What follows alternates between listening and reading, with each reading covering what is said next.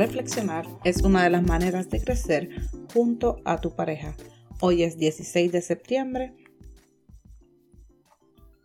y tu reflexión de hoy está basada en 2 de Pedro 3.8 que dice, pero no olviden, queridos hermanos, que para Dios un día es como mil años y mil años como un día. Esta reflexión se titula El tiempo pasa. Cuando encontramos la persona correcta, una pareja que se ajusta perfectamente a uno, el versículo sobre el tiempo parece irrelevante.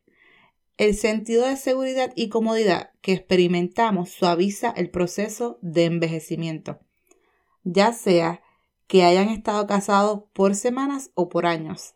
El sentido de unión hace que las situaciones y circunstancias cambiantes de la vida fluyan sin problema. Aquello que sucedió durante los primeros años de casados se recuerda porque parece como si fuera ayer. El tiempo pasa, pero pasa desapercibidamente. La seguridad de saber que están en el centro de la voluntad de Dios para su matrimonio es una bendición maravillosa.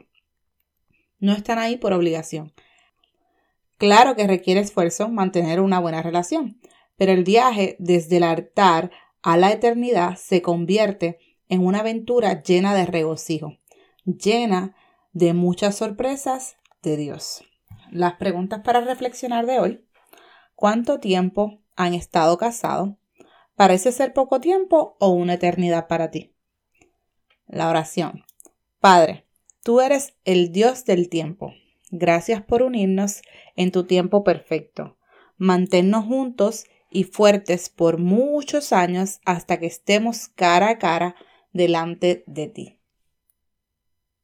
Te espero mañana para que reflexionemos juntos una vez más. Te envío mucha luz y mucho amor de parte de tu Mónica mentora de parejas y dinero, Yachira Hermosa. Bye.